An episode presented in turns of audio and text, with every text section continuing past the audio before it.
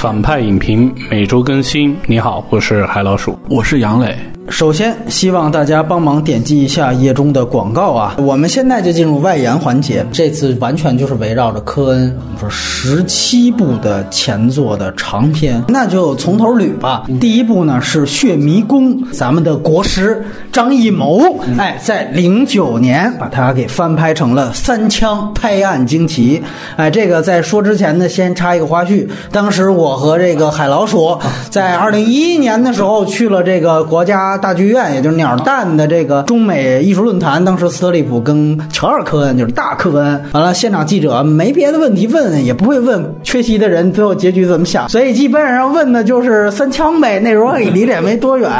就说三枪你怎么看我们这个导演啊？怎么着？我操！当时我就觉得科恩是展现了他为数不多的这种情商方面的，转了一段词藻，然后就是连用几个 interesting 来这个 来这个形容了。三枪这部电影，然后表达了一个非常牛逼的话，就是说看的每分每秒都觉得张导演没必要花这个钱买我们的剧本，因为我们觉得你这个故事和我们的实在没什么关系。对，就是你感觉，呃，科恩在用一个非常委婉的方式来他妈跟你划清界限。其实岂止国师，我觉得到辛玉坤都一直在受《血迷宫》这个电影的影。响大部分玩结构的，我们说必须要强调，科恩他的处女作是早于昆汀、早于盖里奇，也早于诺兰的啊。所以说，包括我们说昆汀在这个低俗小说里面，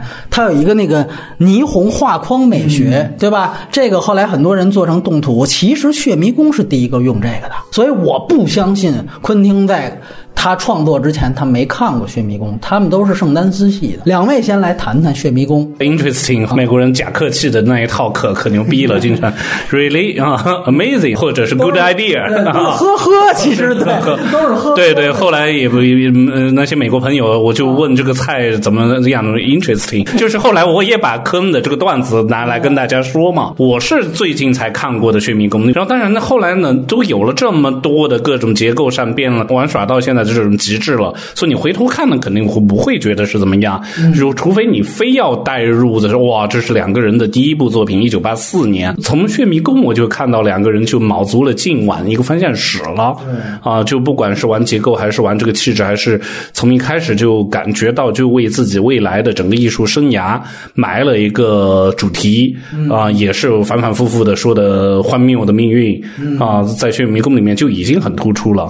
啊，所以。以它作为一个我回头看的这么一个科恩普系的第一个东西，真的是个奠基的作用，是非常重要的。其实，在这一点很同意韩老师，因为其实我们看的第一个作品好像都不是《血迷宫》，当然了啊，对。然后我们看的定位，然后你这样去翻回去看的话，你会觉得他第一部作品其实已经是一个很高的起点，嗯啊，他给人确实一个很高的东西。但是因为我看了很多这种玩结构的东西，所以你看到那一部的时候，你会就新鲜感会少很多。就是，但是我觉得它其实饱含了很多他后面作品里就主题上。的东西，这种家庭里面的啊，这种婚姻啊，就很美国人生活那种感觉的东西给你，然后会让人觉得就是说，哎，他是有一个他最后之后创作那个延续性在这里能看到的，而且这个好像是是圣丹斯第一届那个对评审团大对对对评审团大奖，就注定了他之后可能会走的一个方向以及一个路子吧。没错没错，我觉得这个也是首先需要去提及的，就是圣丹斯第一届就出了血迷宫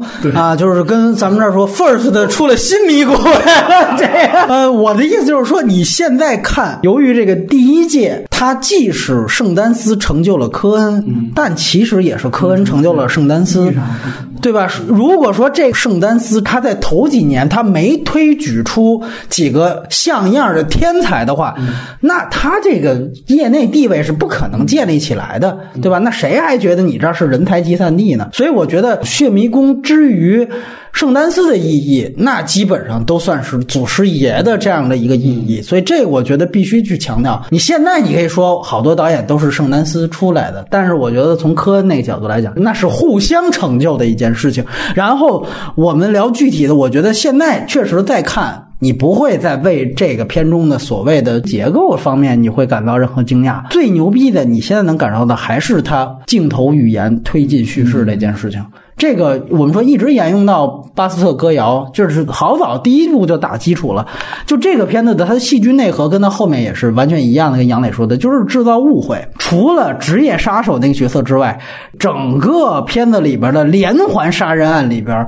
死者不知道自己是怎么死的，杀人的也不知道自己为什么杀人，包括杀的是谁，对吧？最牛逼的两场戏就是奸夫活埋老板那场戏，全程默片儿那大概得有十五到二十分钟吧。但是那场戏信息量极大。就是你想那场戏，大家如果现在回去再看的话，你会发现，他不仅要体现奸夫发现啊老板已经死了，同时他还要让观众知道这个奸夫的角色，他误会杀死老板的人就是他媳妇儿，就是科恩嫂，他要让观众知道这样的一层误会，完了以为哦爱人都敢为我杀亲夫了，那于是。我决定在此时此刻得做点什么，然后我有了这样一个思想斗争，我再去活埋。结果活埋的过程当中又遭遇中间老板又诈尸，完了之后他又害怕又手软，到最后再下手。这全程你看完成多少个动作？一句对白都没有，这是他处女作。那你这么想，确实他这调度能力太牛逼了。你就还是现在这么大的信息量，你要现在你找一导演拍，中间你不许拍两个人说话啊，你不许加任何对白啊，你大家拍不了。你就看国师是吧？呃，板钉板拍翻拍，你看都拍成啥样了，对吧？那可是国师啊，这这叙事能力这差距多大呀？那是人家处女座的水平。所以你再看科恩嫂，另外一场戏是科恩嫂和那个杀。杀手隔墙对决，就是最后那也很牛逼。操，开枪之前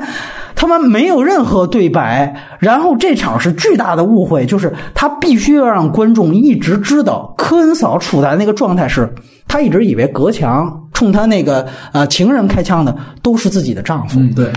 他要让观众知道，其实这是一巨大的误会，而他一直陷入在这个误会里边，他根本就不知道对方是一职业杀手，所以你会看到。他一来，他要展现一个一点零的这个角色，从害怕到鼓起勇气，再到扣动扳机，但同时你要体现出来这层滑稽性和荒诞性在里边。然后你中间是不能加对白的这个东西，所以为什么当时这片子出来？呃，圣丹斯一下给了大奖，全美国全傻了。就这个复杂性太高了，你这之前没拍过电影的人怎么做到的？这就是天赋，毫无疑问。你包括之前，呃，我们说奸夫被狙击的那场戏，隔着窗户，他用的非常娴熟的希区柯克的技巧，我们在《寂静之地》那期谈过嘛，就开也是开灯关灯，非常熟练。他开灯的时候，啪一下先给到观众，告诉你对方有一个狙枪狙着，然后这个时候关灯。这时候科恩嫂傻帽似的，他老演傻大姐吗？哎，开开灯怎么啪一开，完了直接来一反打，就开始让他那情人在那儿叨逼叨叨逼叨。你那时候观众所有心就悬着，你就不知道那冷枪什么时候打过来。我操，那场戏看的他们太牛逼了。所以这种你包括他铺的大量的细节道具在里面。他开始说，不管你是美国总统还是普通人还是年度人物，完了之后你看那职业杀手最后放的那个关键道具，在被鱼压着的那个打火机上面印的就是年度人物 什么之类的。你包括就是那个鱼，我为鱼肉的那感觉出来，而且你别忘，它是呈现的是一。对儿鱼就成双成对的，就是这暗示出事儿的是一对儿奸夫淫妇，就是他所有的这种细节道具的丰富性。我觉得可能你现在看问题就是节奏上差了一些，很遗憾，就是他整个你看下来的节奏，而且由于过度沉溺于制造这种各种误会，然后去拖最后这种戏剧效果，因为你要制造误会嘛。我感觉他主题的表达上，相对他后边的作品其实是单薄了。另外就是整个人物状态。你讲，其实这片子也是一群戏，但是呢，每一个人物拎出来，确实比一般类型片强得多。但是比他后边的好多这个电影，其实人物的丰富度上，其实你感觉差一些。你就说，就是其实《冰雪暴》是更胜一筹的，在这方面，因为它同样的剧情架构。第二个片子其实是《抚养亚利桑那》，啊，是尼古拉斯凯奇主演的一个电影。科恩呢，有一点大家可以跟着去想，就是他其实一直是反家庭的，嗯，他反家庭内核，尤其我们知道在前面。上半场聊过。他其实是一个特别烦熊孩子的一个人。这个就是像你如果看昆汀电影看得多，你通过他电影你就能看出他是一个恋足癖一样。就如果你看科恩电影看得多，你就会发现他其实痛恨小孩儿，从初期到大地惊雷都是这样，都是各种私货，不是踹两脚小孩儿，就是展现说熊孩子对于主角的折磨，他永远有这样的桥段。这个片子在这方面是最具体的。你看，它片名叫《抚养亚利桑那》，就是一个关于你不得不去养一个孩子的这样的一个故事。开场有一段婴儿调度，就是讲尼古拉斯凯奇被媳妇儿逼着。去偷婴儿，他偷那家婴儿是那家婴儿一共五个孩子，完了他没偷呢，那五个孩子就到处乱跑乱爬，然后乱闹。他为了防止不能打草惊蛇呀，所以就得各种安抚，跑到楼梯下面了，快，然后跑到门外还得赶紧去接回来。他的这种各种的来不及，就是这一段完全展现了一个我们说婴儿调度，完全低机位的，然后广角的这个尼古拉斯凯奇的配合他那个表。演确实，我觉得相当牛逼。包括在床底下刚把这个婴儿捞出来，那个婴儿流着口水，直接就扑到他身上。我操，那个你大家想想，你用在动作片上的一段快速剪辑，用在了几个婴儿爬行的身上，跟凯奇周旋的身上，那段确实，他把他一个非常。棒的技术衔接到一个很鬼畜的一个点子上，就是婴儿这个点子，我觉得相当棒。然后这个片子，我觉得你能看到非常多的，比如说它后面每一部当中对于那种麦格芬的。反着来的使用，你包括像这一部开始就说他们越狱之后是去抢银行，就发现最后抢银行这个段落只是在最快完，就是整个电影快结束的时候，作为一个最后一场戏的电场戏，然后在闹剧当中给完成了。我觉得凯奇的表演、霍利亨特的表演都非常棒。然后第一次出现了抢银行的段落，后来打规模的抢银行，第一次出现了越狱元素，后来大规模的越狱。我操！包括古德曼，那是也是大胖子嘛，约翰古德曼。第一个从那个说下水道里爬出来，在泥浆里面爬出来，然后在大雨天冲天高喊。我想这是他妈八几年的片子，他是后来启发了《肖申克》吗？我操！就这个让我觉得特别牛逼，也挺牛的是，他开启的一个就是所谓老无所依式的，就是几个层级的贼的互相追捕的这样一个螳螂捕蝉，黄雀在后的这样一个模式。三波贼完了有一个终极 BOSS，这个 BOSS 也是属于沉默不语，然后。上来开干的这种，但是我觉得啊，这还是他前期的一个新手的地方，就是最后那个决斗一下子就变味了，终极 BOSS 那个范儿也没起来，尤其是最后结局他来了一段正能量，我也不知道当时是不是第二部是终于有人给他投钱了，说来一部主流戏，就莫名其妙。然后你现在看完科恩所有的既定风格，你再看这一段，你就觉得他是被人家用枪指着拍的这一段吗？就觉得挺奇怪。这个是抚养亚利桑那比较遗憾的地方，他其实第三。部叫做《米勒的十字路口》，它有另外一个名字叫做《黑帮龙虎斗》，是不是可能更有名一些？这个片子，说句实话，如果让现在我提的话，我可能提不出最佳，或者如果我提最佳，可能也是老无所依。但是我会提一个最被忽视的科恩的好片儿，我会选《米勒的十字路口》。在这个环节或者在这一期里面，最推荐的是这个电影，我觉得它是最好的黑帮片之一，就是不是科恩的系统，是所有的影史的系统，而且它是第一次，你看这第三部相对严肃的，就像我们后来他比较上大雅之堂的那些电影，在电影。节电影奖拿奖的一些片子，他是第一次相对严肃的去做一个事情。他整个内核其实有点像那《英雄本色》，你知道吗？他是讲男性情谊的这样的一个很杜琪峰、很巅峰时期吴宇森那种感觉。所以他的那个港台译名，一个叫做《黑帮龙虎斗》。你听着像《柔道龙虎榜》，哎，然后港译还有一个名字叫《风云再起时》，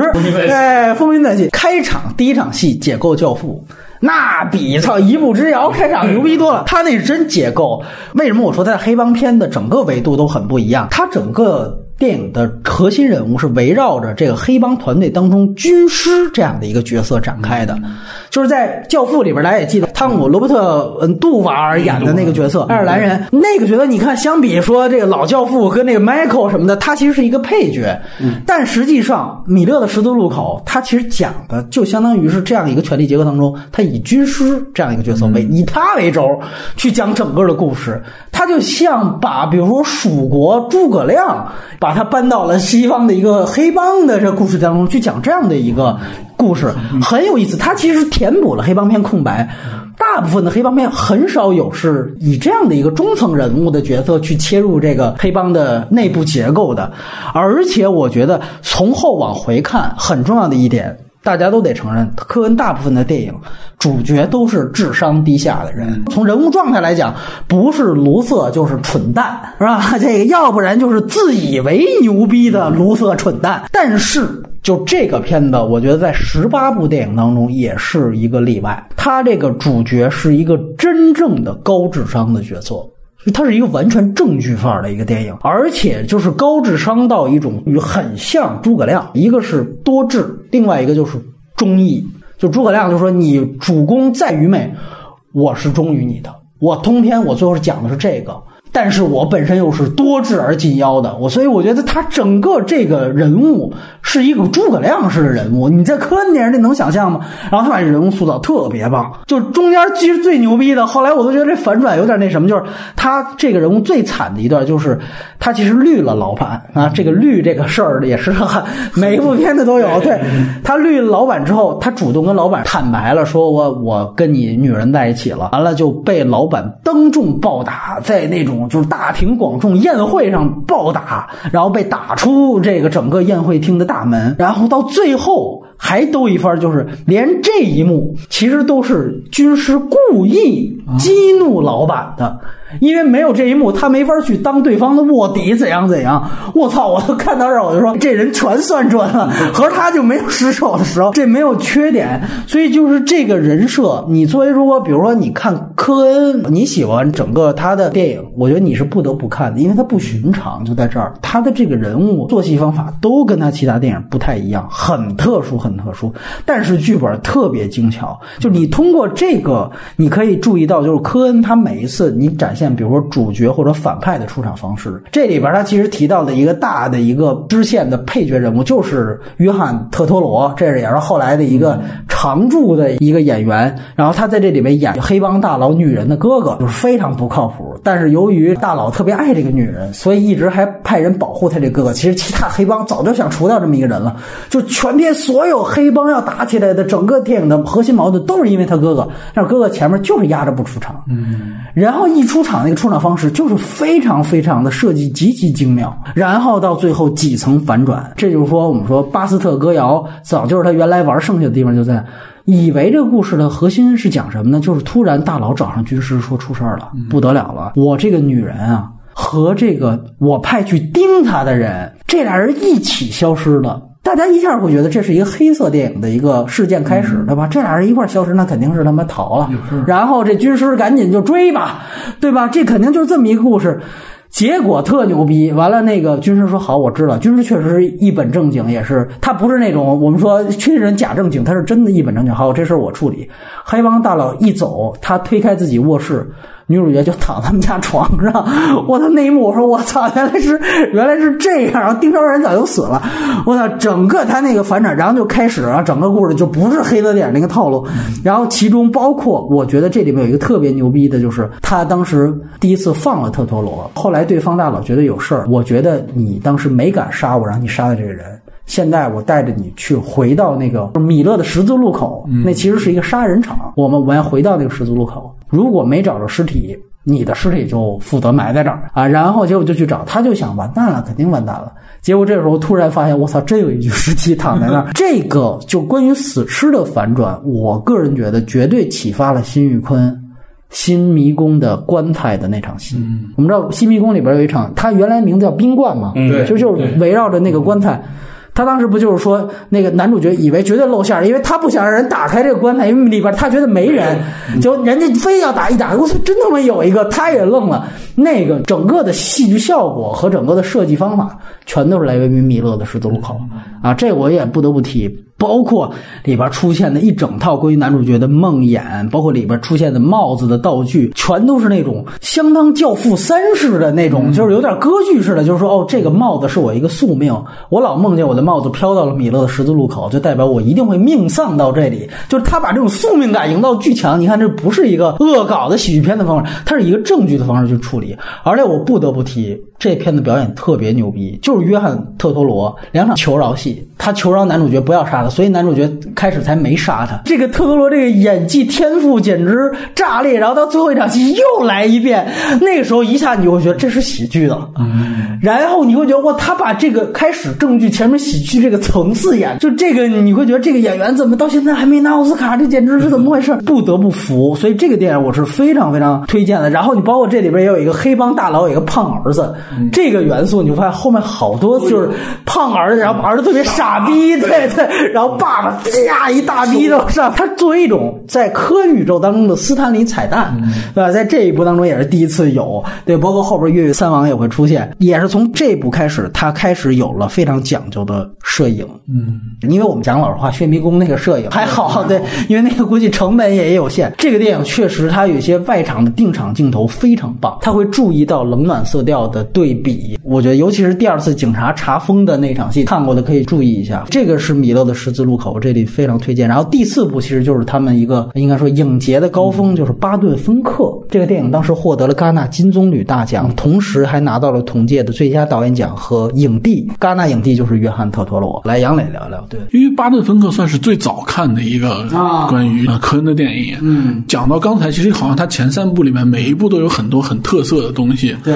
然后影响到了后面的一些创作。本身故事上，其实最令我当时看的时候，就是最、最惊喜的地方，和当时很多电影相似的地方，就是它有一个就是虚拟与现实之间梦境结合那种感觉的东西啊。因为它之前可能是更独立电影一点，哎但是这个是不是哎？这个是二十世纪福斯出的，福斯出的啊，更多人说，我操，他原来还有这么会，就是这个新时代的导演是这个样子讲故事的，哎整个这个感觉，但也有了一些更，比如说更好的摄影师进进入他的创作，让他可以更完整的诠释一些自己的一些故事啊，或者是结构的。这个片子其实当时看还挺惊悚的，给人感觉。哎，是这样，对我就给人你不知道没被剧透的情况下，没被剧透掉，但那种惊悚。感觉传递的是什么？传递就是你真的是有一种在虚拟和现实之间，就是会跳会转换的，你就不知道它这个场景是真实还是虚拟。嗯，尤其是在最后一个，就是那个所谓很经典的那个海滩戏出现之后，哎如果你真的之前看到了那个道具，就是刚才也说到它对于道具的运用，对就你真的看到那个明信片，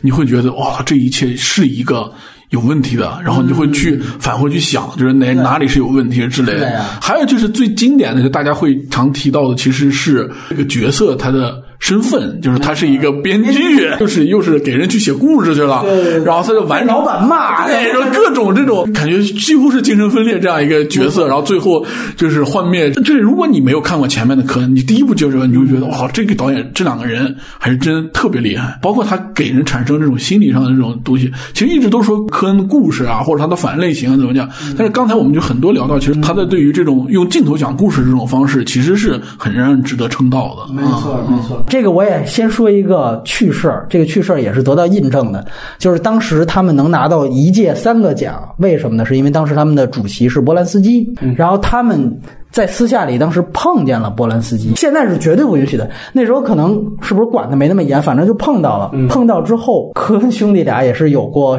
比较心机或者说比较拍马屁的事情，他们就说。我们这部《巴顿芬克》从头到尾都是学的您的《冷血惊魂》，这就是您的临摹作品。哎呦，完了，我操，给给波兰斯基美的，我操！说当时波兰斯基听完大喜，我最后你看那个奖给的，我全他妈都给这个片子了。呃你现在去对比，就是两位应该看过这个片子，记得最后有一场特别牛逼的大胖子古德曼从景深处冲过来，两边墙壁燃烧，那个镜头确实像。我精神是墙壁两边都是手嘛。当然，我们说整个的这个构图，可能要说追根溯源，应该是让考克多才对啊。但是总之。啊，他说我是学你的，哎，这这波兰斯基就美的就不成了。所以我个人啊，我这么说，我是很喜欢这个片子，但是我我也并不觉得这个片子能配得上横扫戛纳的那么多奖，因为戛纳我们都知道它不是奥斯卡。一般给最高奖，不给其他奖，尤其有时候最高奖还一个奖给俩呢，对，还并列呢。就这个片子，我家伙给三个奖实在是太过分。如果说科恩拿金棕榈是不跌份的话，我觉得起码就这届来讲，拿这么多其实是有点被过誉了，而且就是肯定是波兰斯基被拍的很舒服呗。然后这个后来是应该是福茂还是谁，他写了一个自己的那个回忆录。哎，他证实了这个传闻是真的是真的。对，就他也提到了这个细节。巴比芬克我还是没看，但是我就看了一下当年的对手，有两生花啊对对对啊，但是我肯定最喜欢的是两生花，然后我发现还有斯派克里的《丛林热》，嗯，应该这里面我最喜欢的是有拉斯冯提尔的很早期的《欧洲特快车》。你你看完不会相信他能赢过这些片子。呃，两生花，你想想那是波兰导演。啊，波兰斯基怎么会给一个波兰导演？我才是第一。而且我这里提一句，就是当时波兰斯基还没拿金棕榈呢，他拿金棕榈是钢琴家啊。那是很后面的事情，所以当时他会觉得，就是说我把一个临摹我的片子放到了金棕榈，放到了这么多奖，就是给我自己一个肯定嘛。那我要是给这个杰斯洛夫斯基这个，对吧？就跟我们说当年李安也没给王家卫一样，哎，是这样。但是我觉得你提起这个事情，我也补充一句，就是大家记得吗？老无所依其实零七年也入围了戛纳的主竞赛，居然是颗粒无收的。这个刚才大家谈过了，公认的科恩生涯最佳，甚至可以说有的人觉得没有之一。但是起码我觉得是奥斯卡本世纪所有最佳影片里的最佳影片，这个应该是没什么。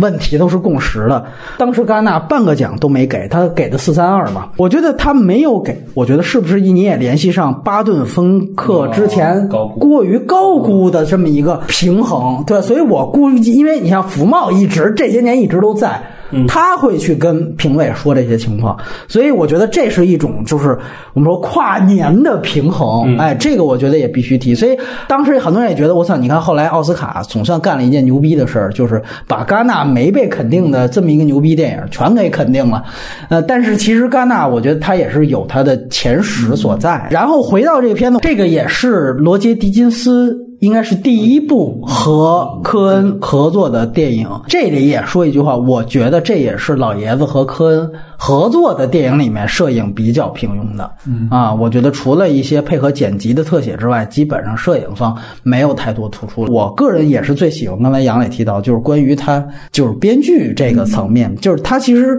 写出了每一个创作者的焦虑。我们说盘点所有关于电影人的电影，就这一部肯定会上榜。而且我觉得应该就是过了几年出了那个蒂姆·伯顿的《艾德伍德》，那也是得过几年。然后阿尔特曼的大玩家，那个也是在戛纳拿了最佳导演。其实都是讲电影人的这样的一个创作焦虑、创作阻力的这样的一个事情。这个电影其实就是我觉得科恩自己的八部半。对，是这样的一个感觉，就是他们自己可能也陷入到这样一个问题。包括我觉得这里面他讲的是一个剧作家，纽约方面有多受欢迎，我觉得其实也影响了后来伊纳里图的鸟人吧，包括他跟剧评人的关系，他前面的整个的跟老板的关系，我觉得当然那个伊纳里图那个不一样的角度，后来他转向了演员，他主要去讲演员，这个一直都集中在特托罗的这个编剧身上。对，但是我觉得这个确实都是同题材的东西，同时真的是比较早的一部建立类似中国观众才熟知的，就是少年派式的这种多义性的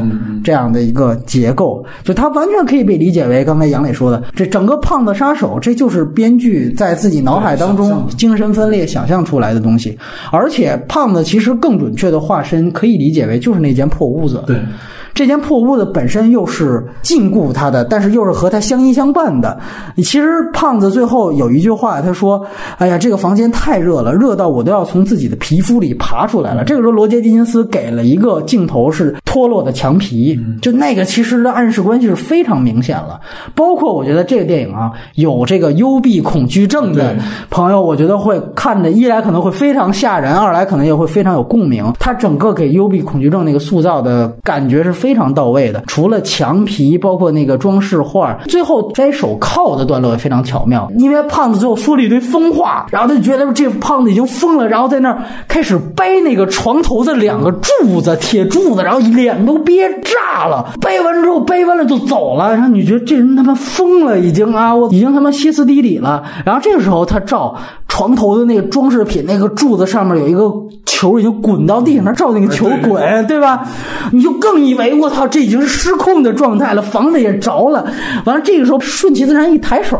啪给到这镜头，你才知道胖子刚才是给他摘手铐。这一个落点，你会发现啊，两个人实际上也是相依相伴的那种关系，一下就把。精神分裂，但其实同时他们两个也是有这样的依存关系的这种多异性完全体现出来。而且我觉得这次看最牛逼的一个是，他有一段做爱戏，他那个性场面、性画面他不拍，他是让那个镜头直接摇到了下水管道，然后让镜头穿过一个长长的黑洞一样的下水道，就是他其实配合着是胖子的叫喊，他就等于把精神分裂的多异性和代指床戏的这样的一个啊、通过这样的一个长长管道的这样一个意思全都表达出来，而且他结合出来是那个女的的叫喊，同时不是特陀罗的声音，是胖子的声音，你就知道哦，那他为什么死是胖子干的，就是他这一个镜头，他把他三个要表达的意思全都设计，全都表达出来了。我觉得这确实牛逼。当然，我觉得喜剧段落最牛逼的是那傻逼电影老板，就是任何没有门槛的观众去看那个也会，对对，也会笑笑到不成。那个太具体了，就我觉得任何有过做编剧的工作的导演工作的人，我相信，比如隐形要去看那块儿，肯定泪流满面的感觉。就是当你们受挫了，你们就看这个电影吧，它绝对是一个良药。开始你没写出来的时候，多么捧你，我好像大师才子，说你这电影啊，我告诉你，你就写巴顿芬克式的。剧本，你不要来那种套路的，你就要巴顿风格，我就要不一样。最后写出来之后，你他妈是屎！你以为你很牛逼吗？我签约了二十多个编剧，是个人就能写出巴顿芬克式，这什么了不起的？我各种不认账，我操！然后开始各种舔脚，我操，那真舔。科恩他用他这种荒诞的。喜剧的风格去讽刺那样的一个电影行业，也是很正的一个东西。哎，对对对，而且我觉得这里最牛逼的就是那个傻逼老板说的一个特牛逼的金句，就是他说啊，咱们拍电影给观众看。就好比是他妈的用胡萝卜逗狗，你要逗得太复杂呀，狗砸中门就跑了。他妈科恩的这是这是黑老板啊，还是黑观众啊，还是他妈都黑了？我操，这也是一层多异性好吗？当年冯小刚说垃圾观众，哎，我觉得，哎，对对对，我觉得这说的都太直白。对，然后另外一个多异性就是关于上帝这件事情，科恩在这部当中他也有一个非常完整的命题，都说创作者。其实就是自己作品的上帝吗？我们刚才老无所依说过。那在这个电影当中，他就是聚焦创作者的焦虑。于是乎，你会发现，他这里面塑造一个精神上的上帝，就是他有一个细节是他的剧本居然印在了圣经上，他有一个错觉啊，这个其实就是一个暗示，他进入梦境。然后另外一个就是胖子号称虽然是杀人犯，但是他说我杀人是为了给那些在现实当中其实陷于苦难的人一个解脱。你感觉胖子的那样的一层人格是在现实的世界当中扮演上帝，所以他讲的这两个人物也是两种扮演上帝的方式啊。编剧看到了他们的相似性，所以才才思泉涌，所以才创造了一个忠于自己但是被老板臭骂的那样一个剧本。对，所以我觉得这个电影它玩味的地方是非常多的，非常多的。然后接下来的一部是《影子大亨》，这个我必须得说，这是我个人看科恩最早的一个电影，是我上学的时候看，当时我完全不知道科恩的风格是什么样的。罗宾斯，对，因为蒂姆·罗宾斯，因为保罗·纽曼，当时就是说看到那个，就是他们在摩天大楼开会，高管跳楼那场戏，我操，就是直接。大家都开着会呢，正襟危坐，然后一个高管呢就开始已经做开始做准备活动了，跟那儿抻胳膊抻腿，你会感觉这是不是就是开会开长了活动一下？完了，然后很自然的起身，然后就慢慢的站到了长桌子上，然后摆了一个助跑的姿势。我还奇怪，我操，这是干嘛呢？然后咚咚咚就冲着落地窗就跑了几步，咣就跳了下去。股东往下一看，哦，看了几眼，然后吸了一口雪茄。刚才说到哪儿了？哎，接着来。我操！我就说，我操，这喜剧是这么拍的，原来还有这么拍喜剧的，我操！然后就讲过几天，因为那公司效益越来越差，又有人如法炮制，结果这时候再助跑，再撞玻璃，啪就贴在玻璃上，没跳下去。完了，贴着那玻璃往下滑，老板淡淡说一句。都换防弹玻璃了，这傻逼不知道吗？这两段我就看傻了，我就说这才叫喜剧好吗？就就说句实话，要不是早遇上了科恩，你可能现在还觉得开心麻花真香呢，你知道吧？就这种感觉。包括保罗纽曼，就他实际上他想找个替罪羊嘛，他就看他们公司那个底层员工里哪个最傻逼，对吧？找个傻逼来当替罪羊嘛，你是让你当 CEO 啊？那傻逼就是罗宾斯演的嘛，蒂姆罗宾斯演的。然后他是那种就是堂吉诃德人设，也也特别像那种那创业人设抓得特别准。后来你在中国特别老能遇上，天天觉得我自己啊有一个牛逼创意，大哥你你给我投资，保证明年我操绝对的。完了人说那行，那你展示一下。他说我这儿有一个图纸。我展一下我这个这个创意发明，然后他展现图纸就是在纸上给人画一个圈儿，然后保罗纽曼一看，我操，眼睛放光，你就是天才呀！然后他这句话就是你这就是傻逼呀！就那首双关语，就是我终于找着这个傻逼了。大家那个时候观众也其实也会觉得这就是个傻逼嘛。结果这傻逼居然就是美国历史上。呼啦圈的发明者，结果他带着公司扭亏为盈。我谁拍个邓小平传，这以后也可以这么拍。我操，到处给人画一圈我操，通篇的恶搞，你会觉得。我操，这他妈才叫喜剧！当时完全看傻了。然后，但是啊，我回去说一句，后来把科恩的大部分都看了，回去再说二刷我最初最喜欢的《影子大亨》科恩前三，后来再看，觉得就还挺一般的了。对，你会觉得这是他就相对平庸和主流的一部电影，很像好莱坞那种喜剧的电影。对对对，很像好莱坞的喜剧电影。尤其是这些点子啊，你都知道之后，哎，你都知道之后，你他经不起第二遍看了。唯一真。贵的我可能就是保罗纽曼，我觉得他晚年演反派演的都太他妈有魅力了，你知道吗？就是一个这个片子，一个是门德斯的那个《毁灭之路》啊，就是到老了他扶植新导演的这个眼光啊也很准，嗯，所以我觉得这个片子最后能剩下保罗纽曼这个表演也算是没白拍。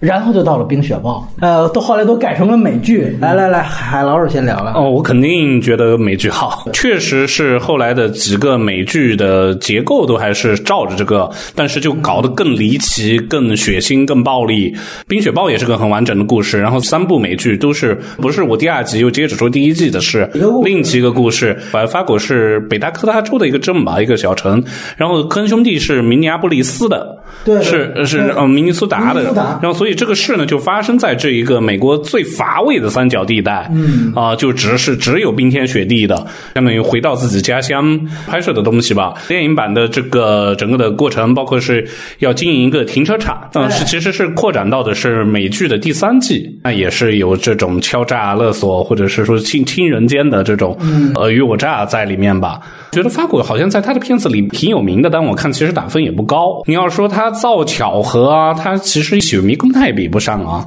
但是它有一些情节是雪迷宫的升级版，就是雪迷宫里面开着车在高速公路上想把尸体处理的这个东西，然后在在法国里面也是啊，他就把它升级到杀了更多的人，嗯啊，然后有更巧合的事件在里面。我还是挺喜欢这个电影。其实这样类型的电影，其实柯是在做减法，他把他的就是那些更多的那种想法，就是这个。人物的小传，他并没有都展现出来，但是反而这样的话会让这个故事展看起来就是更凝练。相对而言，我比较喜欢就是公路上那场沙雕电影和杀了后面那两个年轻人那个戏，可能就是杀熊孩子嘛，海豹嘛，就是对对，这个也是造成了最后就是呃警察来探案，然后让他们出来。但是我觉得，你就如果设想就是我们把它变成巴斯特歌谣的话，它其实就是一个段落，是一个非常完整的一个段落。就如果我们只看这个段落的话，我们会觉得这两个杀手是主角。嗯嗯啊，然后包括他整个那个段落的故事的展现方式，又很黑色电影，然后包括又很就是那个镜头感都非常的好。但是你摊开来看，然后又牵扯出来的那个窝囊废一家的故事是怎么样的？那个女警察背后，她也是一个很完整的故事。嗯，然后有完整的故事，包括她的家庭，嗯，然后包括她那个老公，其实她那个老公好像也是警察。因为是什么？因为他妻子比较出色，对，然后可能他就只能在家当那个相对而言是家庭主夫的一个。对他们两个还在工作的吃中午餐的时候还亲亲呢，对吧？对对对对 啊！所以这样你就会会让那个女警察的形象一下又起来了一个感觉。然后包括就是他那个有一个日本的一个同学，哎，那个主线也非常的完整。然后甚至那个还影响他最后破案的那个环节，因为那个男同学他自己有。一个虚构的故事，让他可能在开车的过程中突然反应出来，这个案件是不是从另一个角度上切入？对，所以才找了对对有问题的人。对，我觉得就是在顶峰时期，科恩是能完成这一系列创作。嗯，就是他可能从一个点凸显出来各种这样的故事，留了非常多的一个口子在这里。这部戏还给人感觉就是，无论是摄影都非常的好，因为他把冰天雪地、寒冷的那明尼苏达拍的，就是很让人就是那个冷的那个残酷那个感觉。包括在就是停车场杀他岳父那个情景，那个镜头是从上面拍俯视拍下去，因为这个片子，你看他从开头他就写着本故事根据真实事件改编，为尊重死者，全都使用化名，这是假的。每剧每部开头都是这么，他他都是在致敬这个电影，都是假。有一个最大的不同是，《冰雪豹》其实是一个讲人的电影。它不是以讲事件为核心的，它也不是玩叙事结构的电影。这个电影我们在三块广告牌那期也聊过，毕竟这个片子是科恩嫂第一次封后的电影嘛，所以当时是那么一个对比。它相比《血迷宫》，它胜也胜在人物状态。我觉得这个可能就是科恩嫂演过这么多电影当中最牛逼的形象，包括也是科恩兄弟所有作品里面出现的最棒的人物肖像。现在反倒真的就不觉得说整个的主线或者说事。件本身有多牛逼，真的就是科恩嫂说她怀孕破案这样一个起始人设，这个人设让这个人物整个他所有的动机和人物状态就变得不一样。再加上中间提到日本同学骚扰他的那一段，就你可以看到，第一，怀孕这个人设可有可无的，因为你主要是关于那个事儿的嘛，对吧？然后日本同学骚扰这段也可有可无，他可以给你加一个说他就这块柯南了，他作为警察，他有这个理性判断能力是没问题，这段可有。可无但就是把这两段加上去了，恰恰就是才把这个人物从警察的这个身份的标签里面摘出来。其实现在你去看科恩嫂演的这样的一个人物，他是一个最伟大的女性形象，而不是最伟大的警察形象。我觉得就在这儿，你怎么样在怀孕的时候去工作？你怎么样去处理前面同学的这样的纠缠？他落到了个人的感情、家庭和凶手、凶案那一方，他展示是上帝视角展现了那一方面的，也是落到个人感情是一样的。程耳后来他在他致敬科恩的电影当中说过一句话，他说：“看似是治安问题，其实是感情问题。”这个也涵盖了他学习的、借鉴的科恩电影的精髓。所以，怎么样让警察、凶手、受害人全都以一个问题、一个维度，然后去展现，就是这么一个方式。你想想这个片子多牛逼！科恩屡次强调说：“我们就是故意让女主角第三十分钟之后才出场。这个电影一共九十分钟，三幕，第一幕这个人没有，就是后两部这个人照样拿影后。这个角色塑造的效率，在电影里边，我觉得也就《沉默的羔羊一》里边汉尼拔可以比一比，真的是非常厉害。所以我觉得他其实是更多是一个看人物的戏。”不是看事件的戏，这是一点。第二点就是刚才杨磊提到特别重要，拍出了冷。我觉得电影啊，能拍出温度感的片子真是不多。以后如果说我们出六 D 电影了啊，哎，升降影厅温度是吧？再加雨雪电效果的技术。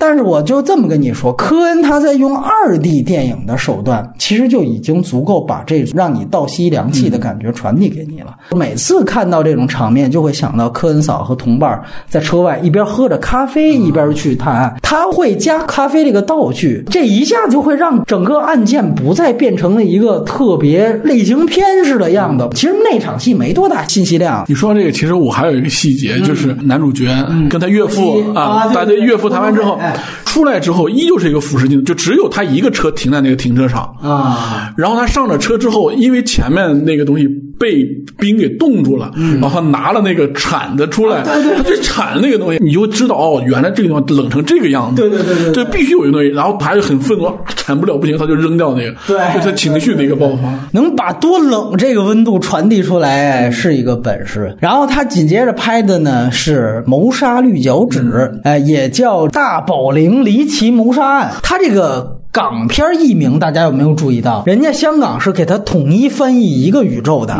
这个叫《大宝林离奇谋杀案》，《冰雪暴》叫《雪花膏离奇命案》。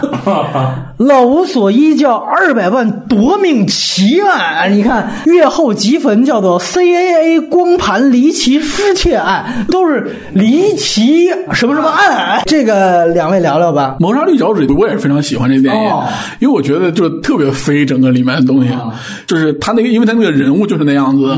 又像嬉皮，无论他的穿着还是他每天干的事情，他特别爱打保龄球，对。就你就想这样一个人，他每天生活是什么样子，就像一个那个年代，就是如果我们把夸大了，其实就是波罗特快那样一个感觉的东西，哎哎对对对对其实就像波罗特快那样，也是三个人，嗯但是他也是卷入了一个非常离奇的一个命案过程中，嗯然后包括他整个在这个过程中的一个反应，然后就是不同，然后又一会儿又有这一波人来找他，又又有另一波人来找他，然后每一波来都不一样，没错然后而且这个最后在这个叙事过程中呢，又是一层一层的给你拨开了，就是他这个背后究竟是什么，把这个人物状态展示的也非常好，而且。这个也是让大家让国内的影迷更多知道了，就是也是奠定了大家知认识这个人叫都爷。哎可能大家之前可能没有人就是会管这个演员叫什么，但是后来所有人没没有人会记住一个老演员，对就是因为这角色太有魅力了。对对对后。来所有人都叫啊，都爷哇，都爷又演了什么什么，就就是给人一种感觉。无论是你最后归结到他的任何一种创作方式也好，还是创作手法也好，那种美国年代那个喜欢的东西，就无论是就是打保龄球也好，还是有点 disco 感觉那个东西也好，包括他最后有一场很关键，就是说他在梦境中遭遇的那一切啊，也非常的让人就是有感觉，然后以及最后结尾。就是结尾是一个，就是像扮作者一样的一个那个老头儿，一个哎牛仔对着镜头，然后直接说了一番话，然后把这个故事给你截截掉。是这样，这一切一切一切就非常迷影化了，已经。是的，就它可解读空间非常大，嗯。就是你能从里面看到很多东西，包括什么叫谋杀绿脚趾，嗯。这个绿脚趾是谁的，然后是否谋杀这个绿脚趾，最后他又是怎么出现的？嗯，好像也是这样的话，让这个电影其实像一个《大话西游》那样的东西，它一开始好像出来并不怎么卖座，嗯，到后面慢慢慢慢上成了邪典电影对，成了邪典电影了，对对对。这个片子确实是非常有意思，我感觉《谋杀绿脚趾》是从头搞到尾的一个东西。我不知道你们俩看的版本是什么？DVD 开头是一个电影公司的老板做了一段引述介绍，我们这个片子是由这个我们这个青春永驻片场来做的。它其实是一个原来真正的那个片场拍的，然后扫罪遗失的胶片，然后我们把它拼在了一起。完了之后，原来是什么意大利语的，后来我们又找人把它合成，给换成了这个英语，最后修复给呈现了给了大家，就是做了一套你想象，比如说修复了什么呃大都会这样的一个前面的一个，那个是他们自己导的一个恶搞的，因为是电影公司老头儿说着说着还，哎我在哪儿呢？然后直接就跳剪了，你知道，就有护士过来打针来了，我就是你看那老头儿开始说胡话了，然后就就把那段剪了。他其实让人印象深刻的就是你提到的幻想的那个歌舞片段，呃，这个片子我感觉是。科恩兄弟玩的最嗨，拍的最飞，然后最贴近大麻电影本质的一个片子。你提到波罗特快，其实我想到的是《性本恶》，PTA 拍的那个电影也是非常像，包括人物状态也很像。呃，他做梦的那个段落，他用的是各种大小比例失衡，完了之后还有和朱迪安·摩尔跳舞。最牛逼的就是模仿巴斯比伯克利的那个大腿舞，然后从下方大腿对跨出，然后下方保龄球，这也是 N 多的这个混剪都会剪进去。后来一步之遥也学了这个段落嘛啊，当然还有那个就是你可以看到他们对于歌舞片的迷恋，在这里面是这么一小部分。后来《凯撒万岁》里面把歌舞片的那个部分搞到更大了。当然，我现在回去看，我讲老实话，因为特效的这个缘故，感觉现在这段歌舞拍的也没原来看的那么嗨了。但是呢，我个人觉得就是都爷和古德曼这个组合是非常棒的。然后另外一个呢，就是这个片子其实也是有很多的政治梗在里面，这个也是让我觉得特别像性本恶的一个事儿。它其实几乎讲的是一个美国价值观变迁的这么一个事儿。你别看它表面特别无厘头的一个东西，但其实它里边埋了各种的梗，它其实都是围绕着政治去转的嘛。开始看照片，哦，这是。布什，第一夫人老布什嘛，后来是什么打保龄球？那后面那个海报是尼克松在打保龄球，就他在说的是包这些人上口的都是越战。我操，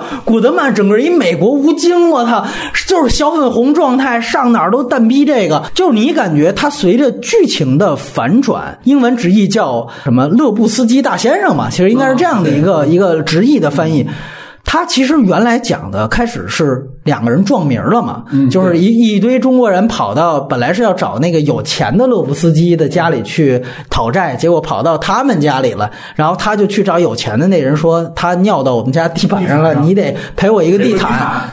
完了，就是这么开始了。然后开始他会以为那个老的勒布斯基，他其实是一个在朝鲜战争当中被中国的志愿军把双腿给打断的这么一个人。后来他作为一个残疾人发家致富，回到美国成了百万富翁。你开始觉得就是朝鲜，就是韩战一代，这是美国我操优良传统的保佑者。你再看越战一代，就是古德曼为代表的，操只会打嘴炮。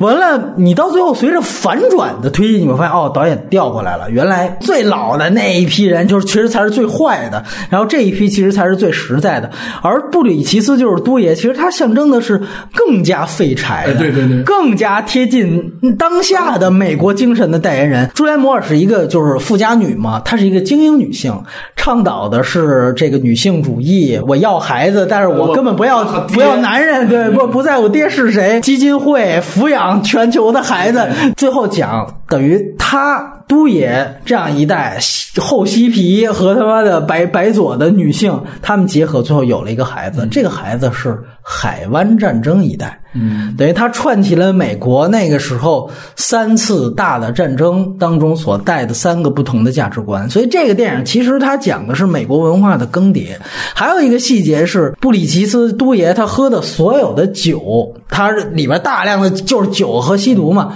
所有他叫的酒全都是苏联加盟国的名字啊，有叫高加索，叫白俄罗斯，就全是这样的名字。就是你也感觉他作为美国精神代言人，因为那时候他发生的那个故事年代就是苏联快解体的那个时代，就象征着美国对苏联的吞并的那样的一个过程，把外围加盟国全都吞进来。包括中国人那片子也有隐喻，你自己想，之前砍掉老勒布斯基的人是是是中国人，然后后来跑到小勒布斯基家里边撒尿的也是中国人。但是我觉得，就是你完全不 get 这些也没关系，他幽默感看那个嗨劲儿，对，幽默感十足。我片子里最牛逼的就是调侃老鹰乐队嘛。开始那个特托罗出现，就是有一个拉丁版的加州招待所，他这个片子第一次用，然后配合的是特多罗的出场，特多罗还叫他妈耶稣，我操，太牛逼了。完了，后来有一个的哥，都爷已经被打的不行了，他最失望的时候，他捂着伤口上了那个出租车，然后的哥黑人在津津有味的听着老鹰乐队，然后他就说：“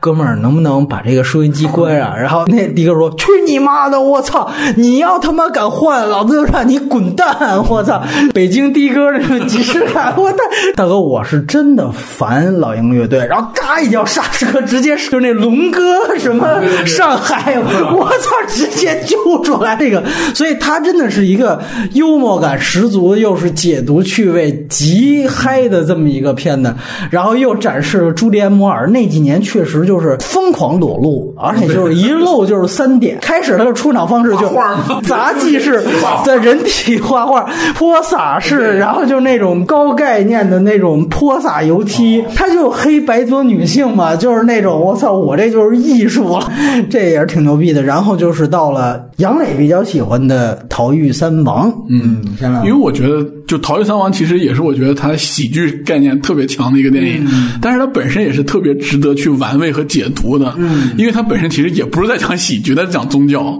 对，没对错，，它几乎就是以一种就是像荷马史诗这样的一个方式，在解构了超级解构这个这个故事是圣经故事，对，因为那里面包括就是它有一个前后出现的一个人物，那个人物就是一个黑人老头儿，然后没眼睛，然后他其实就是河马嘛，对对对。对，然后 里面讲的所有的故事，包括最后大洪水，之前都有印象。其实它里面就是对于宗教的一方面的展示，另一方面就是反的嘲讽，就非常强烈。最后结尾的大洪水非常明显，就之前那个老头还说，哎，你之后可能会遭遇一段经历，然后你会看到一头牛在那个房顶上，对对对对对。然后最后结尾的时候，我不能再相信上帝了，然后他一扭头看到，我操，这不就上帝吗？也是这个片子让我就是觉得就是在音乐整个在这个里面的啊特别有趣的东西，就是就是那个什么《Sunshine》那首歌，然后整个就是。州长密西西比，对对对对对，周哥，然后这两个人就是一开始那三个人就是什么也干不成，然后最后就是为了赚十块钱，然后去录个歌，然后就红了，然后满洲都在想，操，这些四个人在哪儿？我操，他们唱歌太好听了，然后最后因为这个还影响了选举，然后还把三 K 党给灭了，哦，就整个这一系列就是那个故事过程中这些这些荒诞的东西，然后把这个解构的非常有意思。其实也就像你说，好像它有一点像英国那个什么喜剧那种感觉，东西在这个里面就非常好玩。包括就是最后就是也是说他讨厌孩子这一点，嗯，可能他前妻就一开始不喜欢他，他前妻就是《抚养亚历桑那》里面凯奇的妻子，就是也是巨强势，你知道吗？那是有那个霍利亨特，哎然后那前妻特逗，然后就说那什么，哎，坚持就是你要把那个你的我结婚戒指找着才行。然后他就一直找不着那戒指在哪儿，一直找不到，最后拿了一个出来，这个不是，一着急就是数 三二一，然后就要干这个男的。其实我觉得这某种程度上也是在说这个男，因为这个男的其实就是那个主角，他本身是克鲁尼嘛克鲁尼，他是因为什么入的狱？他是因为伪造证件，他本身他对于就是这种承诺啊或者这种这种东西他就不看重。对对对。然后这个女的，就是我就是看重承诺，就是你就得给我那个东西，你没有那个东西，我就不相信你是什么东西。包括那个在那个丛林中突然出现了一众教徒，受洗之后就说：“哇，我那没罪了。”然后立马就那个转变过来那个感觉，我觉得都特别有意思。宗教的意味特别强，然后这特别是那个黑人角色，我当然我得说一下，这是我比较了了解的了。消失在密西西比丛林深处，交换了那个灵魂，换取了一首吉他记，是布鲁斯最伟大的大师罗伯特·约翰逊在里面他把他改了个名字，化名了好多真的名人，对，但是他所有的他这个特别明显，因为好多后来艺术家反照，就是在一个十字路口失踪掉的，然后回来一年之后，然后成为了一个布鲁斯历史上最伟大的吉他手。但是我就遗憾的是，因为我太喜欢布鲁斯音乐了，但这个里面全是土的掉渣的这些蓝草音乐，呃 我又对他的音乐是持保留意见。谋杀绿脚趾的音乐提一句，它是卡特布尔维尔做的原创音乐，但是是 T Bone 做的改编音乐。对，那是谋杀绿脚趾，这个甚至不是卡特布尔维尔。对我这个好像你要查一查，这个是一个特殊的一个人做的配乐。我这里跟杨磊有一个不同的观点啊，我个人觉得科恩解构一切，但是我觉得他从来不反上帝。嗯，我觉得这个片子它其实是传教电影，应该还有一部就是《大地惊雷》。嗯，我觉得这两个片子其实是有很强的传教属性的。这个片子是最典型的，就是刚才杨磊说的这些啊，重写圣经啊，包括运用大量的圣经故事和元素啊。你说从青蛙那个记得吧对青？蛙包括到十诫，都是我觉得他不是反上帝，他就是损克鲁尼这样的人。就克鲁尼实际上是一个平常特别口头上觉得我是唯物主义的，我是无神论的，我是觉得科学能解释一切的。他老贬低。对对对，然后对他老贬低，觉得那你们俩傻逼，就是就他老这样的特别优越感，就你典型就是导演是在损克鲁尼这样的优越感嘛。然后关键时刻他又违心，最典型就是最后洪水那场了，就是快死了，我操，各种求上帝，上帝真来了，哎呀，我觉得这科学都能解释，这是因为呀要建大坝了嘛，这肯定得蓄水呀，蓄水那不可不就是这样吗？对对对，然后又看见那头流，又又打脸，对，所以我觉得他其实通篇损的就是对上帝不敬的人。你包括他前面一直提到，就是说作者及上帝，他其实对作者本身也有怀疑，就是他一直觉得没人能假扮上帝，因为我对上帝是绝对遵从的。所以我觉得科恩也第一，我需要强调就是大家总是觉得科恩是拍喜剧的，但是你想想看，烂仔帮也是拍喜剧的，为什么科恩的地位这么高？其实就是因为他们在喜剧的类型之下。他们的表达都是非常严肃的，而且他们的表达都是非常高级的，否则他们不可能获得这么多的知识分子的喜欢。解构一切，同时也肯定都有价值观所在，所以我觉得这是最主要的一点。然后你像这个片子，我觉得就是公务片的形式嘛，它其实是讲越狱，然后每一次抢到了财物又被抢，就这也是一种三起三落，你记得吗？每一次抢到车，然后又无缘无故这车就丢了，抢到钱钱又丢了，尤其中间那个约翰古德曼大胖子那个对搞传传销的那个。卖圣经的，圣经推销。对他们卖圣经，我操，还学了一个摘圣果的一个动作，他那大胖子的他妈跟假巴似的，然后把他们三全给打了，我捏死了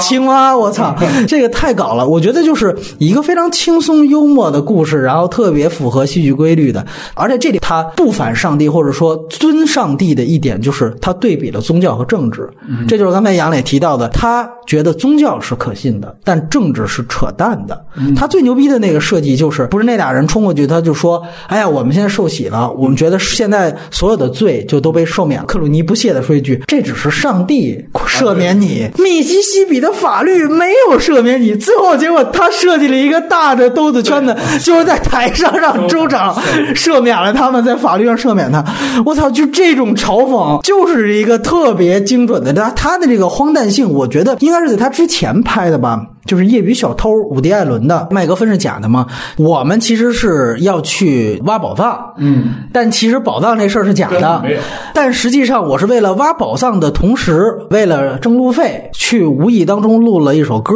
结果这歌最后让他们哦发了，让他们成了。对，业余小偷当时是他们要去抢银行挖地道，对然后为了掩盖地道，让他媳妇儿在门口开一个饼干店，对对结果地道挖错了，饼干店成了网红店。这种荒诞性，他跟伍迪·艾伦的《业余小偷》是相似的。然后表演上，我觉得克鲁尼这个二逼的本质的表演，我觉得也是挺 挺逗的。打拳击那段我觉得是最逗的，左右手比着打拳击，然后被人一顿暴揍。对，我觉得克鲁尼是属于那种呃，好好演演技可能有限，但是你让他。变傻逼，因为我听过他的一些料，好像就是跟科恩的，给你感觉就是他平常他就是这样一个人，你知道吗？他人设跟《越狱三王》里边人设挺像的，就这个他是自黑，完了到凯撒万岁他不戏霸，操老改台词什么的，凭什么改？好莱坞明星这点挺好的，就是平常耍大牌，但是关键时刻也能黑得起来。他一个阿汤哥一个嘛，《逃狱三王》，我觉得这里还有一点就是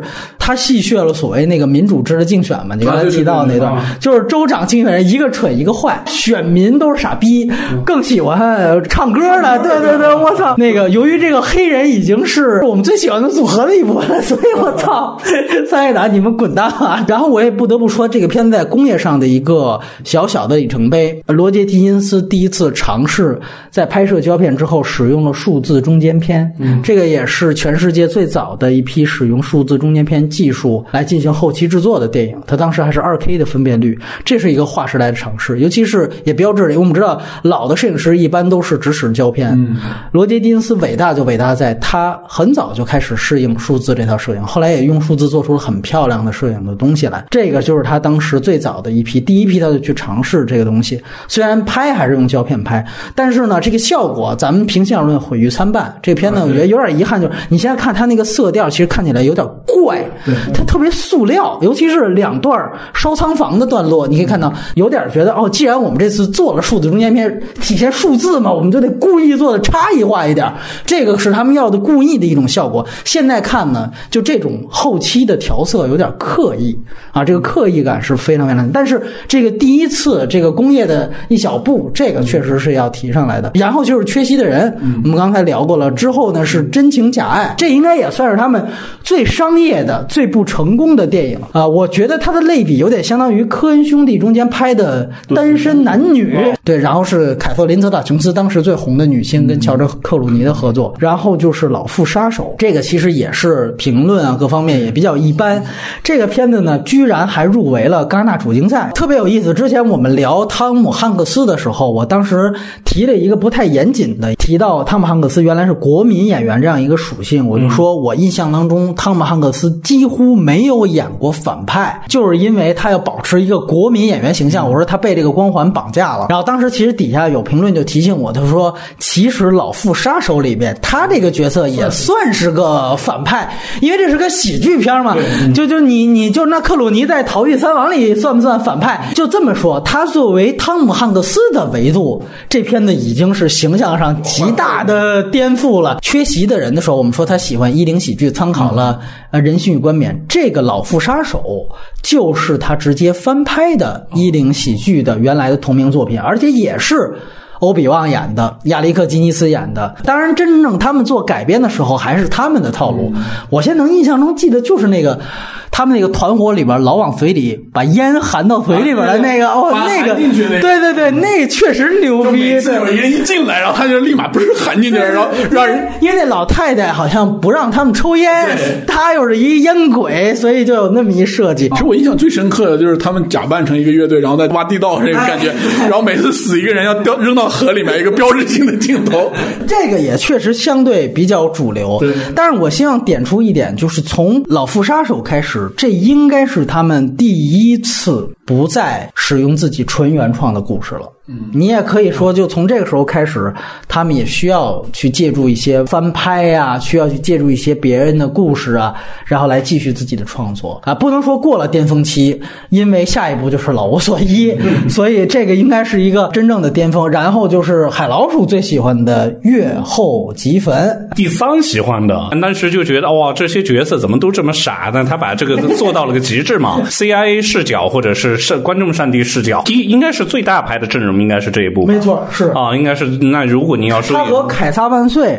两个并列吧？哦，并列。对，我不记得其中的人员搭配了，反正布拉德皮特是和谁又是一对夫妇，对。呃，然后克鲁尼应该是和蒂尔达斯文顿吧，一个 CIA 的探员的官谍失踪后，这些人的逻辑联系被拉到了一个最巧妙的境界吧，所以我是觉得他这个视视角的关系让观众看起来特别爽，是观众赋予的上帝视角，是在这个片子里是可能是影史里面最上帝的一个吧，给观众。让观众能当一回上帝，啊是这意思？能够嘲笑所有的角色。哦，明白了，明白了。杨磊还有印象吗？我相对而言对这个片子印象不是那么的深刻。其实这也是我当时最喜欢的一个科恩的作品。虽然因为我是也有一个前提，就是这个口碑特别一般，带着这样的一个期待去看，你就会觉得这片子还挺好的。然后我觉得唯一可能比较老套的就是他还是这种绿帽出轨的这样的一个。哦绿帽刚才说反了，是约翰马尔科维奇和蒂尔达斯文顿，哎对对对然后给马尔科维奇戴帽绿帽的是那个乔治克鲁尼。没错，只是他把这个呃什么上下级和绿帽关系给他放到了 CIA 的这样的一个谍报部门的这样的一个背景下。其实刚才海老鼠说了很多，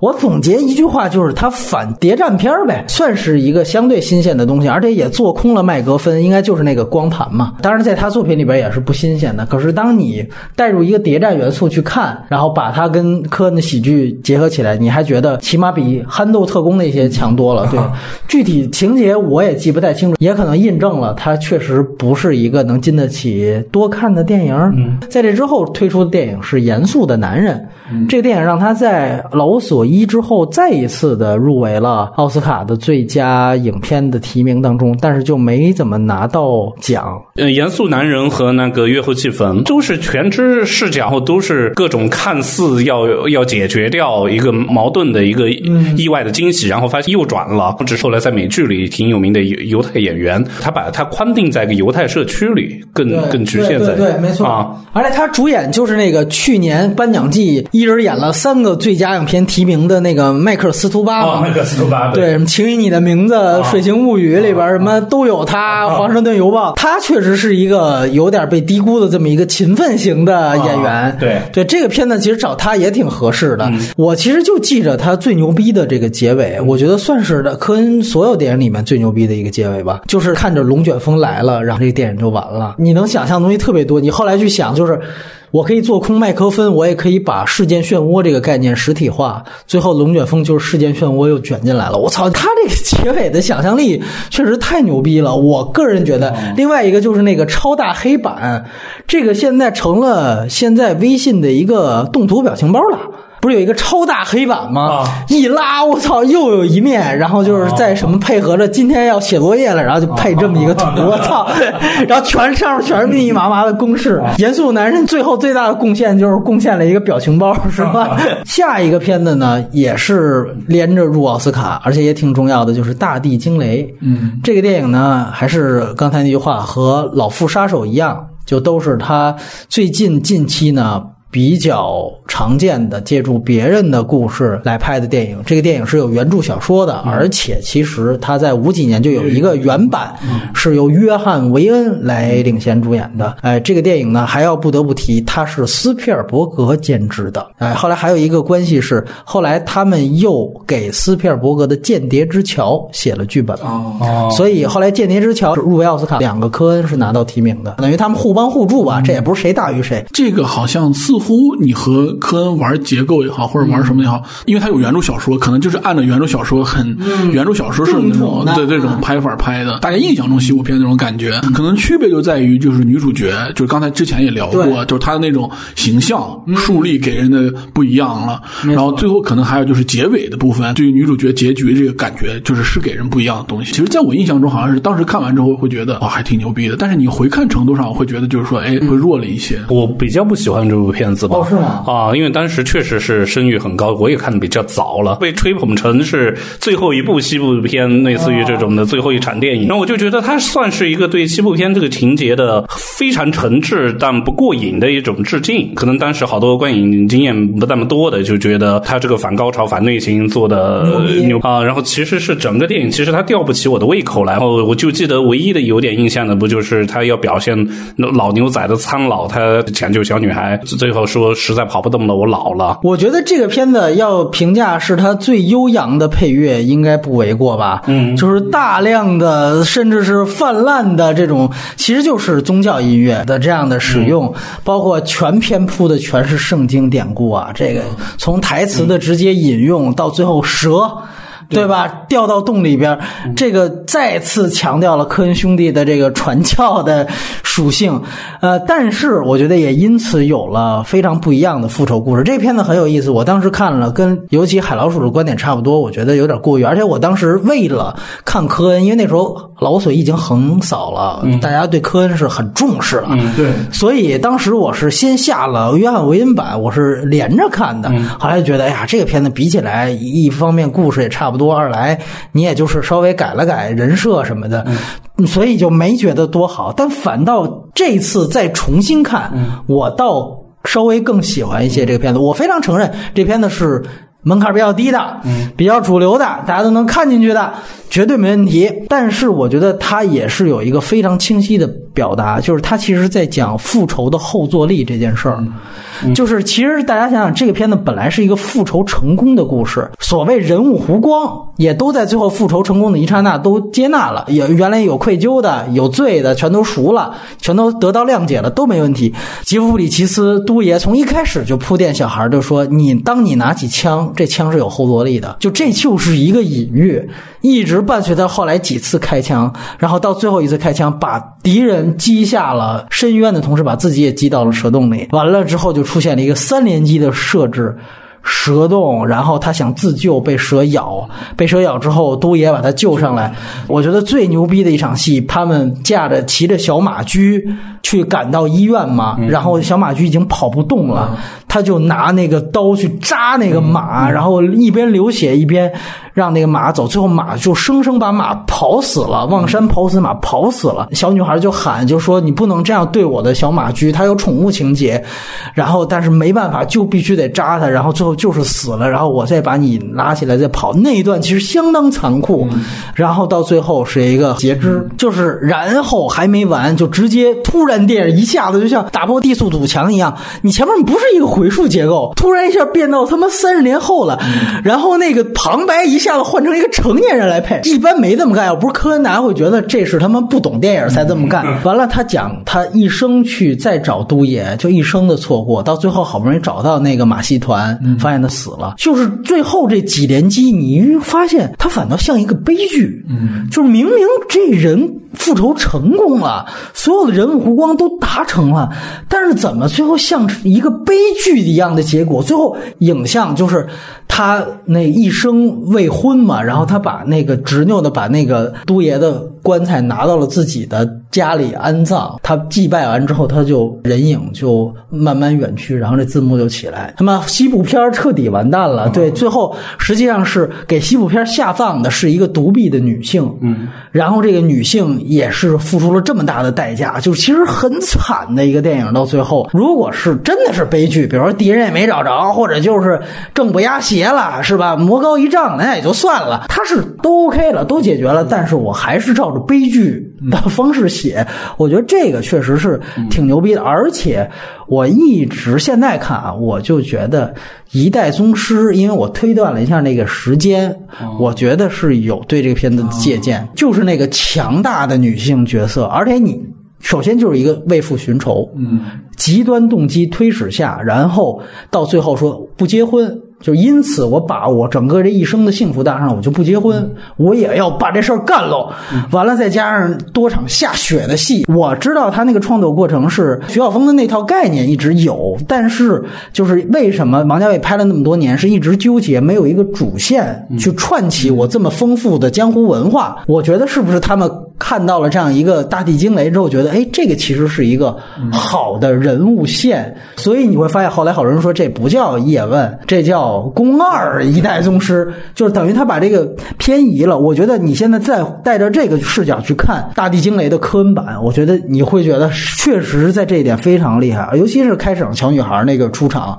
砍价那种。精气神儿，我操，那种复仇的较劲的态度，包括他最后为此付出代价，我觉得这些确实都是演绎出来的。然后，相比约翰韦恩的版本，特别典型的是，就是突出了小女孩，弱化了老英雄。你按说就是这种什么有缺点的老英雄、老牛仔不行，骑不上马。这个伊斯特伍德、东木在《不可饶恕》里边已经做到了，对吧？那都已经是，其实是在这片子二十年前就已经拍出来了。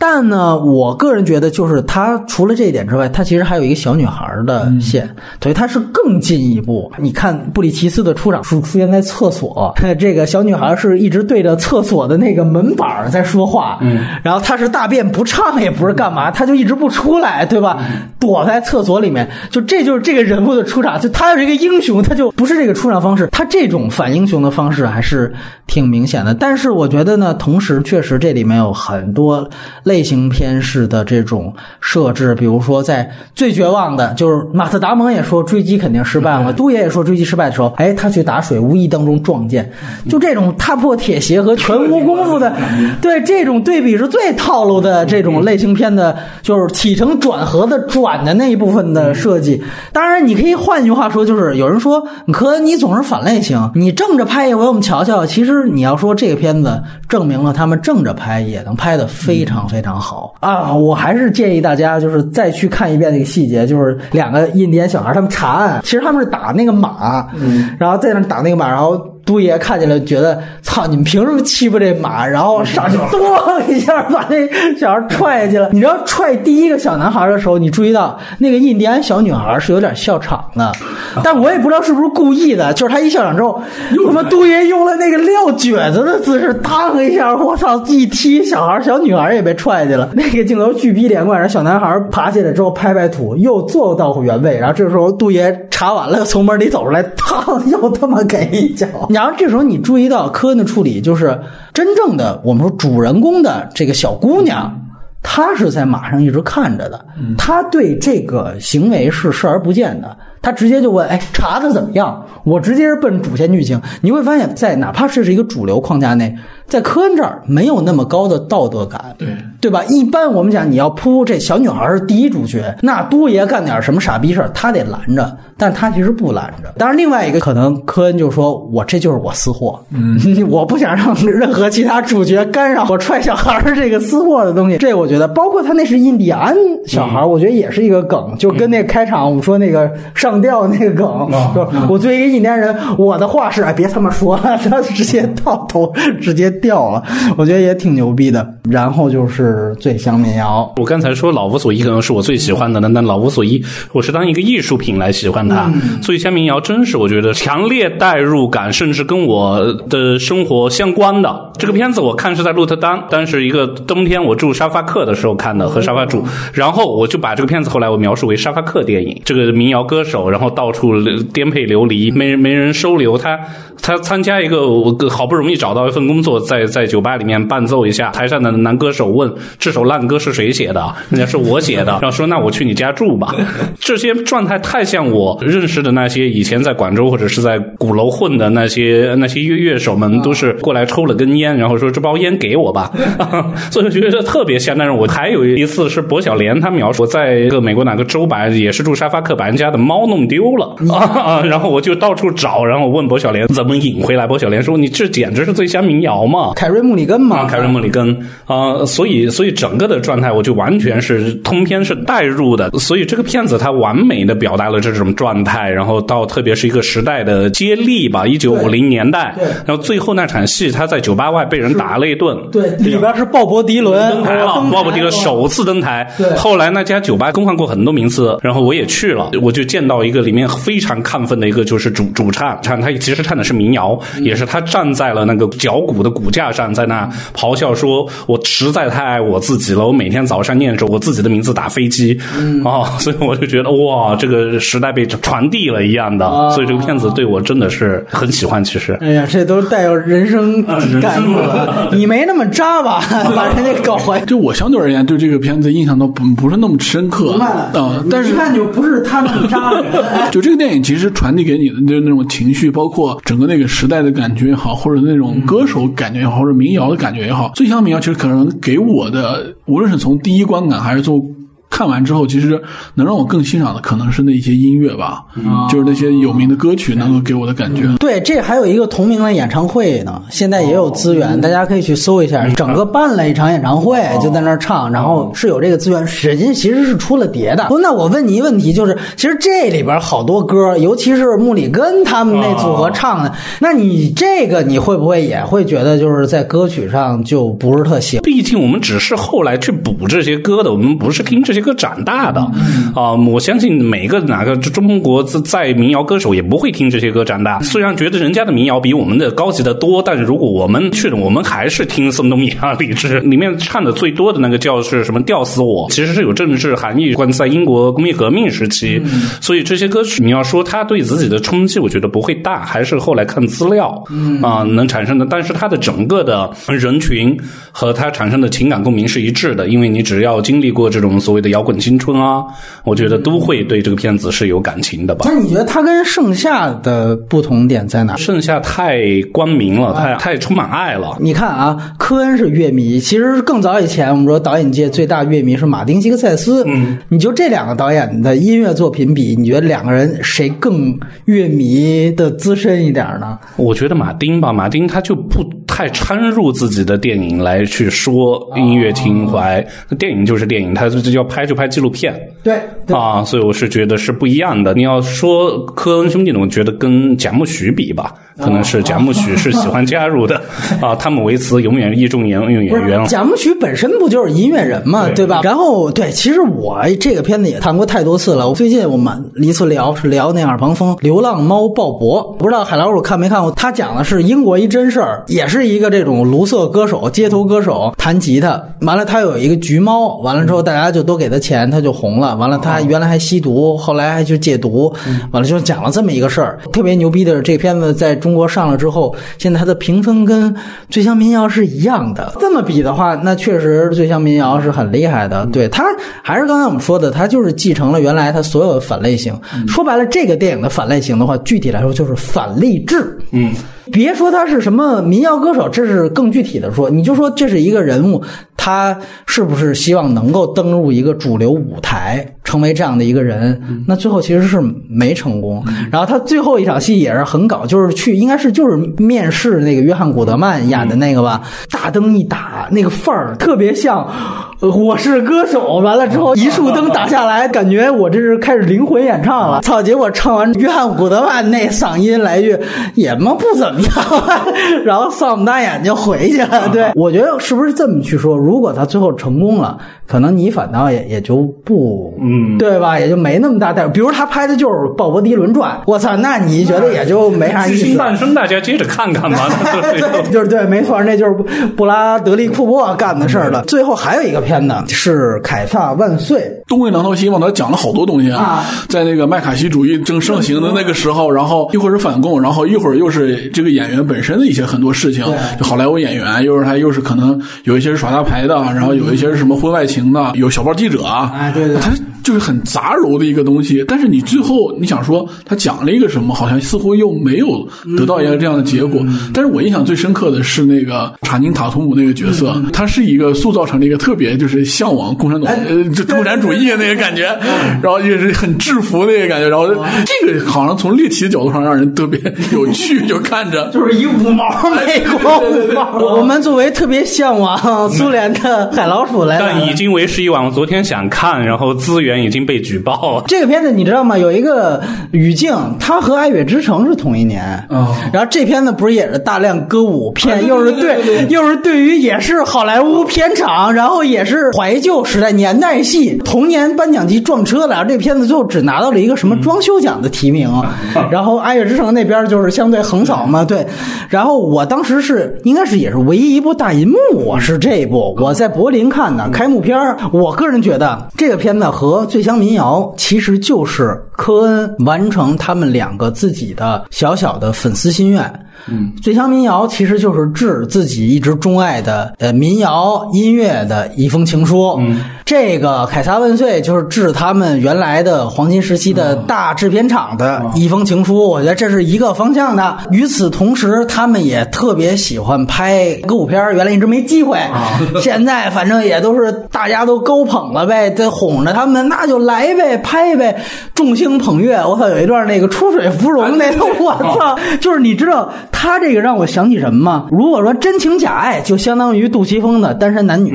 这一部就相当于姜文序列里的一步之遥，哎，华丽啊，非常华丽，冗长的歌舞的段落，把你看吐了为止，你就会明白，第一，导演真的爱这个，但是第二，就是真的是爱这个之后就不顾任何其他人感受了。我操，我就来吧，大家也不必过黑，也不必，他最后终究是一个可能慢慢会在他剧里边被忽视的一个结果，我觉得也很正常。再加上明星来客串，都是可能再自黑一点儿，都是属于半游戏的。哎，以这玩票心态和致敬心态完成了这么一个片子，所以如果没有集邮癖，非得都看这部，肯定是排到相对后面的。《醉乡民谣》虽然也是情书，但是《醉乡民谣》相对来说是认可的。这个 CC 是出了《醉乡民谣》和《血迷宫》这两部电影，哎，对，其他的电影好像就都没出，就可见他们的选择，一个是最重要的，一个是最近比较好的。最后再问一个问题吧，我对科恩未来怎么看？因为刚才我们也聊到，是不是网大这个出现一个创作危机，还是说如果他回到正统制片厂，还他还能拿出东西来？我觉得他还是有东西可以给出来的吧。当然，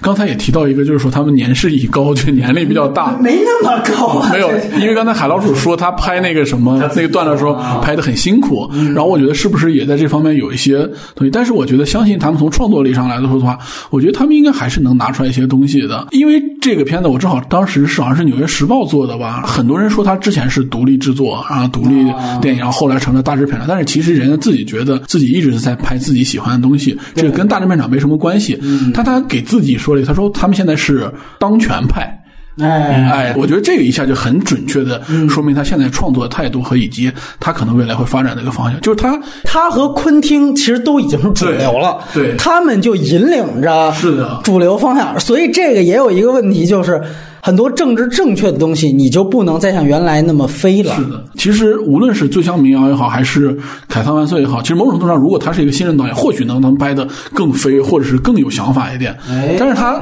站在一个主流上面的话，他可能会兼顾很多的东西、啊。所以我觉得从这个角度上来说的话，我相信他们的创作力肯定还是有的，但是还是怎么去辩驳的问题吧。哎，海老师怎么看他们未来？我就希望，既然跟奶飞合作了，我就希望那好好的利用这个媒介，他们那么聪明的人，兄弟俩，呃，搞什么都搞得出来的。我是不我是不希望像很多有个固定的，我们那天聊贝托鲁奇这样的导演，呃，是非常标准化的一个，就是大师们到了一定时候就是就拍小品拍小品了。我还是不希望那么一天早早点到来的你吧。是在讽刺伍迪·艾伦吧？哦，没有伍迪·艾伦的小品，那只有伍迪·艾伦能拍啊，其他人拍不出来啊。你要说每一个人的小品都是一个宇宙，哦 对对不对？我大概明白这意思。我其实也注意到另外一个事情，就是他们这两年就刚才提到的《间谍之桥》这个事情，其实他们还给安吉丽娜·朱莉的那个处女作叫什么《永不可摧》，哦就是一个二战的一个长跑跑步运动员，对对对。对，不是坚不可摧。坚不可摧，对对对，就中间还致敬了一段那个大岛猪的那个劳伦斯先生《圣诞快乐》哦他们那个本子是他们给写的，嗯，就是你看他们现在跟这种白左先锋啊，哦就是也确实是你斯皮尔伯格就别说国师对吧？我们合作一把，完了我捧你助力一下，完了再怎么着的，就是你会发现现在第一就是他们导的片子不一定是他们的故事，第二就是人家导的片子盗用他们的本子，就是现在也开始就你提到的开始跟行业也开始社会对了啊，就对。如果说以后科恩要是能借着他们当权，能够扶持出下一代的他们，找出现在的科恩兄弟来，就像当年的他们的一样，我觉得这倒不失为